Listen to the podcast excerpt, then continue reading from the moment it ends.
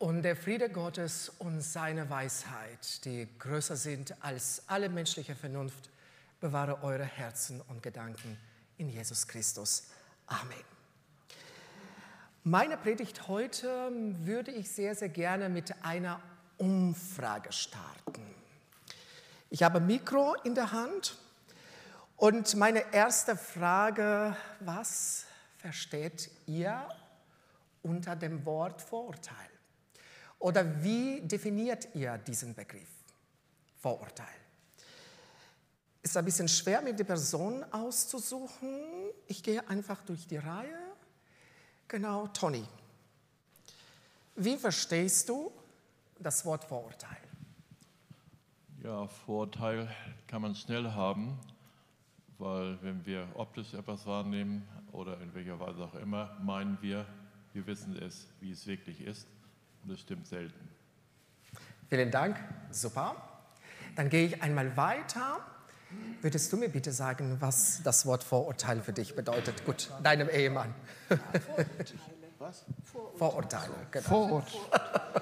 Vorurteile, das haben ganz viele Menschen und ja, da muss man sich hüten, dass man nicht auf andere hört, was die sagen, sondern selbst beobachten und dann kann man das vielleicht ausschließen, was ein Vorurteil ist. Ja, super. Ich frage Jonathan, Jonathan, was bedeutet denn das Wort Vorurteil für dich? Ich denke, Aus eine, theologischer Perspektive. Nein, nein, nein, nein, nein, Das nein. geht nein. im Urlaub nicht. Gibt es nicht, gibt es nicht. eine vorschnelle Meinung über etwas oder jemanden, ähm, die nicht immer den Tatsachen entspricht. Vielen herzlichen Dank. Dankeschön. Drei Personen reichen mir. Ja, in der modernen Forschung im Bereich der Soziologie und in dem Bereich Psychologie wird sehr, sehr viel über die Vorurteile geforscht. Man fragt, warum eigentlich? Weil die Stereotypen und die Vorurteile eine große Rolle in zwischenmenschlichen Beziehungen auch spielen. Auch die Bibel spricht über die Vorurteile und deren Auswirkungen. Im Lukas-Evangelium 18 erzählt Jesus ein Gleichnis über einen Zöllner und Pharisäer. Die Adressaten sind Menschen, die aufgrund eigener Frömmigkeit, Frömmigkeit äh, eher als Schein, als Sein ist und Perfektionismus und aufgrund eigener Gruppenzugehörigkeit äh, sie, äh, sich selbst die Vorurteile gegenüber anderen Menschen erlauben.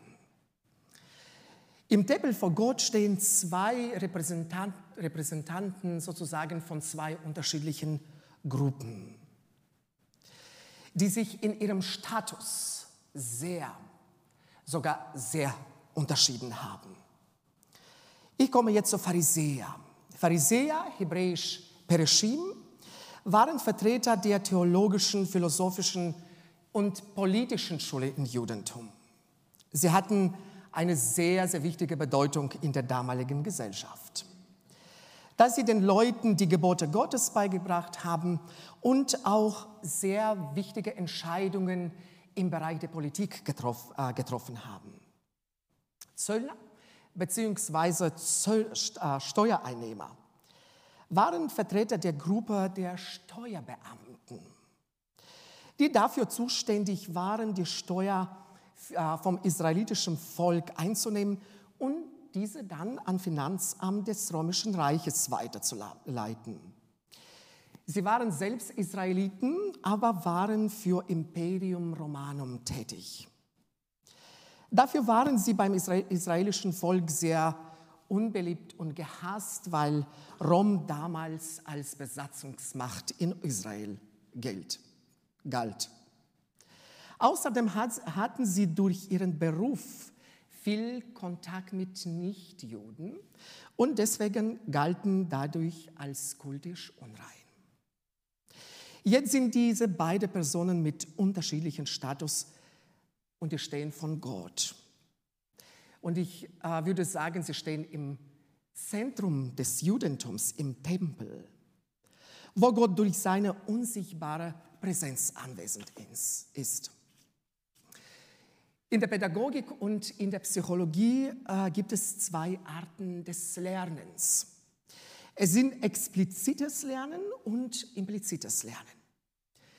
Explizites Lernen sind bestimmte Theorien oder theoretische Konstrukte, die uns bewusst sind, mit denen wir uns auseinander, zum Beispiel in Schulen, Gymnasien, in der Ausbildung oder an den Universitäten auseinandersetzen.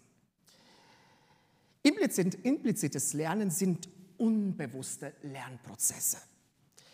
Manchmal beobachten wir etwas, zum Beispiel bestimmte gesellschaftliche Meinung zu bestimmten Themen oder zu den einigen Personen hören wir äh, eine Meinung quasi im Vorübergehen und nicht reflektiert. Und schon wird es bei uns im Gedächtnis abgespeichert. Anders gesagt, unser Gedächtnis speichert alle Informationen, die unser Wahrnehmungsapparat aufnimmt. Es ist wie eine Kommode, würde ich auch sagen, mit vielen Schubladen, in denen alle Assozi Asso Assoziationen liegen, die wir beobachten oder die uns auch erzählt worden sind. Implizites Lernen ist durch die Beobachtung zum Beispiel ist sehr, sehr nützlich und wichtig. Was aber auf einer Seite nützlich ist, kann auf der anderen Seite sehr fatal sein. Warum? Denn Vorurteile werden ebenfalls implizit erlernt. Wenn ich zum Beispiel im Vorübergehen lese und höre, dass äh, Filmindustrie die wichtigen Männer übergriffig wurden, dann laufe ich Gefahr, alle Männer dieser Branche mit sexueller Fehlverhalten zu verbinden. Und übersehe aber an dieser Stelle, dass auch in anderen Branchen genauso passiert. Wir verurteilen zum Beispiel evangelische und römisch-katholischen Kirche für deren Theologie und ethischen Fehlverhalten und übersehen dabei, dass auch Freikirchen ethische Probleme haben und geben auch zum Beispiel nicht zu, dass zum Beispiel die evangelische Kirche Mutter aller Freikirchen, uns Freikirchen im Bereich der Theologie und Diakonie und katholische Kirche, unsere Oma im Bereich der Mission, uns gegenüber sehr überlegen sind. Wir verurteilen diese Kirchen, diese zwei Kirchen und vergessen dabei, dass auch dort Wort Gottes, sogenannte Verbi Divini, gepredigt wird und auch gelebt wird. Das implizites Lernen führt zu einem Vorurteil. Vorurteil wird von Sozialpsychologen als eine Abneigung oder Zuneigung gegenüber einer Person aufgrund ihrer Zugehörigkeit zu einer anderen Sozialgruppe der Menschen bestimmt. Und aus diesen äh, Vorurteilen äh, entsteht ein Schubladedenken. Wenn wir zum Beispiel eine Person verurteilen, stecken wir diese Person sehr, sehr tief in die Schublade. Und das passiert automatisch und ganz schnell. Was es aber sehr, sehr schwierig an dieser Stelle ist, diese Person aus dieser Schublade rauszuholen, dauert le leider auch sehr, sehr lange. Der Schubladedenken führt auch zu Diskriminierung. Wenn die Person anders ist als ich, wenn sie denkt anders als ich, wenn sie sich anders verhält als ich, ist das, diese Person ganz anders. Und wenn sie ganz anders ist, ist sie schlecht. So denken Leute, die diskriminieren, ohne diese Person wahrhaft zu kennen. Der Pharisäer stand und betete bei sich selbst so, Gott, ich danke dir, dass ich nicht bin wie die übrigen Menschen, Räuber, ungerechte Ehebrecher und auch wie diese Zöllner da. Der Pharisäer steckt den Zöllner in eine Schublade, da er gegenüber dieser Gruppe der Steuerbeamten große Vorurteile hatte. Er hat neben ihm gebeteten Zöllner überhaupt nicht gekannt. Aus seinem Vorurteil entsteht ein Urteil. Nur deswegen, weil in der damaligen Gesellschaft ein schlechter Ruf gegenüber den Zöllner gab. Er verurteilt den Zöllner und das macht er wegen seiner, seiner Vorurteile, die sich auf eine Emotionen oder äh, die auf seine Emotion, emotionalen Ebenen oder negativen Wert fußt, aber nicht seinem, aus seinem Vernunft kommt. Er stellt ihn sogar in eine Reihe mit den Räuber, Ungerechten und Ehebrechen. Durch seinen Vorurteil übersieht der Pharisäer, dass er den Zöllner selbst in der Gegenwart des lebendigen Gottes verurteilt. Ich mache einen Schritt weiter. Ein skandinavischer Philosoph und evangelisch-lutherischer Theologe, Søren Kierkegaard, unterscheidet zwischen Christentum und Christenheit. Christentum definiert er als bedienungslose Liebe Gottes, seine Gnade und Barmherzigkeit, die in unserem Herz fest verankert sind und die sich in unserem Denken und auch unserem Tun widerspiegeln. Christenheit ist ein bestimmtes Handeln in einem christlichen Kontext, wie zum Beispiel äh, Teilnahme am Gottesdienst, Feier der christlichen Feste, Teilnahme an christlichen und gemeindlichen Veranstaltungen, aber ohne dabei, ohne dabei diese Gottesliebe, seine Barmherzigkeit und Gnade zu kennen. Und diese auch mit anderen zu teilen und im alltäglichen Leben zu leben. Ich wage jetzt, den Pharisäer aus Lukas 18 christlich zu taufen. In Vers 12 sagt er in seinem Gebet, ich faste zweimal in der Woche. Ich verzehnte alles, was ich erwerbe. Nach Sören Kierkegaard ist der Pharisäer sehr stark daran, was die Christenheit anbetrifft. Und ist sehr schwach daran, was Christentum betrifft. Er setzt auf seine Taten. Er setzt auf seinen Status. Sein Herz ist aber sehr weit von Gott entfernt. Er hat seine bedienungslose Liebe, seine Barmherzigkeit, seine Zuwendung und seine Gnade, die frei von jeglichen Verurteilen, Stereotypen, Diskriminierung sind, nicht erkannt. Er erwartet von Gott seine Zuwendung und bemüht sich durch seine Taten Taten diese Zuwendung Gottes und sein Segen zu bekommen. Verweigert aber gleichzeitig die Zuwendung Gottes und sein Segen dem Zöllner, indem er den Zöllner durch seine Vorurteile verurteilt und ihn tief in die Schublade steckt. Ich erinnere mich an eine Frau, die als Reinigungskraft in einem christlichen Kontext tätig gewesen war. Diese Frau hat eine, einen sehr, sehr großen Raum geputzt und hat einen Tisch übersehen, wo nur eine kleine Mücke auf den, eine kleine Mücke auf den Tisch lag. Alle eine andere Mitarbeiter, Mitarbeiterin in der Verwaltung, die christlich sehr, sehr aktiv war, sie hat diese Mücke bemerkt und ihr könnt euch überhaupt nicht vorstellen, wie sie aus dieser Mücke einen großen Elefanten gemacht hat. Und was für mich auch sehr interessant war, äh, dass mit dieser Mitarbeiterin, Reinigungskraft, die Gespräche in eine Leitungsebene geführt worden sind.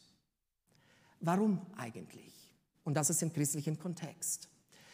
Warum eigentlich, fragen wir uns an dieser Stelle weil die Mitarbeiterin, Mitarbeiterin von der Verwaltung eine große Vorurteile gegenüber Reinigungskraft hatte, weil die aus einem anderen Land stammen. Und ich kann mich, wenn ich auf letzte zehn Jahre meines Dienstes als Pastor zurückblicke, an einen Mitarbeiter Y äh, denken. Ich werde den Namen aus Datenschutzgründen äh, nicht nennen, dieser Mitarbeiter war auch in einem christlichen Kontext tätig. Und angeblich äh, hatte er irgendeinen Fehler begangen. Ein Theologe, ein anderer Theologe, der diese Fehler auch entdeckt hat, hat ja diese Fehler auf die große Glocke gehängt. Und ich kenne die Person sehr gut, äh, der Mitarbeiter Y, und erzählte mir, dass, weil der Fehler nicht so, das war ja auch keine bedeutende Fehler gewesen, aber mit ihm wurden auch tatsächlich auch auf die Leitungsebene Gespräche geführt, wo andere Theologen und Pastoren sind aber ihn heftig auseinandergenommen. Der Zöllner aber stand weit ab und wollte sogar die Augen nicht aufheben zum Himmel, sondern schlug an seine Brust und sprach, Gott, sei mir, dem Sünder, gnädig. Der Zöllner, der vor Angesicht Gottes von Pharisäer verurteilt wurde, achte darauf nicht, was von ihm gedacht wird. Er ist ganz auf Gottes Gnade und seine Zuwendung fokussiert. Die Zöllner, obwohl sie einen schlecht und, äh, schlechten Ruf in damaligen Gesellschaft hatten, waren sehr gut finanziell betucht. Und nicht nur das. Sie pflegten auch gute Beziehungen zu dem römischen Reich. Das bedeutete, dass die äh, Zöllner sich alles, alles leisten könnten. Sie könnten auch römisches Reich die beste Ausbildung, die beste Ausbildung für sozusagen für eigene Kinder auch bekommen. Das heißt, dass die Zöllner, die Steuerbeamten auch ein gewisses Status in den damaligen Gesellschaft hatten. Ich habe ja gesagt, dass äh, im Israel, Israel, israelischen Volk die Steuerannehmer nicht so hoch angesehen waren. Wieso? Weil sie Kontakte mit dem römischen Reich pflegten und deshalb unrein waren. Und jetzt bitte Achtung. Die Pharisäer, die auch politisch sehr, sehr aktiv waren, haben ja auch mit römischen Reich Kontakte gehabt. Aber sich selbst haben sie nicht gesehen. Sich selbst haben sie nicht reflektiert. Aber der armen Zöllner haben gegenüber dieser, dieser Gruppe große Vorurteile gemacht. Auch der Zöllner könnte, konnte auch seine Spende, durch seine Spende und auch Opfer in der damaligen Religion auch Gottes Vergebung erkaufen aber er hat den liebenden, barmherzigen und gnädigen Gott, Gott erkannt. Und jetzt schüttelt er sein Herz vor ihm aus, ohne dabei zu denken, was die anderen über die ihn denken. Sein Fokus ist Gott selbst, aber nicht sein Status. Schlussfolgerung. Jesus sagt, der Zöllner ging gerechtfertigt in sein Haus, im Gegensatz zu jenem, denn jeder, der sich selbst, ich habe falsch gelesen, falsche Intonation habe ich selbst bemerkt, Entschuldigung. Jesus sagt, der Zöllner ging gerechtfertigt in sein Haus, im Gegensatz zu jenem. Denn jeder, der sich selbst erhört, wird erniedrigt werden. Wer aber erniedrigt wird, wird erhört werden. Der Pharisäer bemüht sich, durch alle, bemüht sich alle Vorschriften zu erfüllen. Er versucht durch seine Taten als ein guter Christ zu sein. Ich habe ja Pharisäer getauft. Sein Herz aber, das voller Vorurteilen sind. Und die sind auch im Unbewusstsein weit weg von Gott entfernt. Denn was er über den anderen durch seine Vorurteile denkt, sagt mehr über ihn als über den anderen aus psychologischer Sicht. So wie er Zöllner verurteilt hat, mit gleichem Maß wurde er auch von Gott verurteilt, aus theologischer Sicht. Mit meiner Predigt möchte ich euch als Gemeinschaft der Gläubigen, sogenannte Communio Sanctorum, ermutigen. Die Menschen, die anders als wir sind, die aus anderen Kulturen äh, kommen und zu anderen Religionen gehören, die sich anders verhalten, als wir es tun, nicht durch die Stereotypen oder Vorurteile zu begegnen, sondern zuerst, bevor wir ein Vorurteil fallen lassen, solche Menschen kennenlernen. Denn wie Humboldt einmal sagte, dass das beste Lernen geschieht nicht nur in einem akademischen Raum oder in einer Familie, sondern wenn wir voneinander lernen, sondern wenn wir von anderen Kulturen lernen, sondern wenn wir von anderen Menschen lernen, die anders sind als wir. Das erweitert, erweitert unser Horizont und wir eröffnen eine neue für uns vorher unbekannte Welt. Und der Friede Gottes und seine Weisheit, die größer sind als alle menschliche Vernunft, bewahre eure Herzen und Gedanken in Jesus Christus. Amen. Ich habe ein Buch mitgebracht. Ich konnte die ganze Thematik über die Vorurteile natürlich jetzt in der Predigt nicht thematisieren. Ich bin ja Theologe, nicht, noch nicht Psychologe. Und ich habe ein Buch äh, von Jens Förster mitgebracht, Schublade auf, Schublade zu. Dr. Jens Förster ist ja Sozialpsychologe und federführend in der, ist federführend auch in der Vorurteilforschung. Das Buch ist ja einfach genial. Und es, er spricht über Diskriminierungen, Stereotypen und Vorurteile, wie sie auch entstehen aus, wissenschaftlicher, äh, äh, aus wissenschaftlichen Erkenntnissen. Und ich kann dieses Buch jedem nur empfehlen.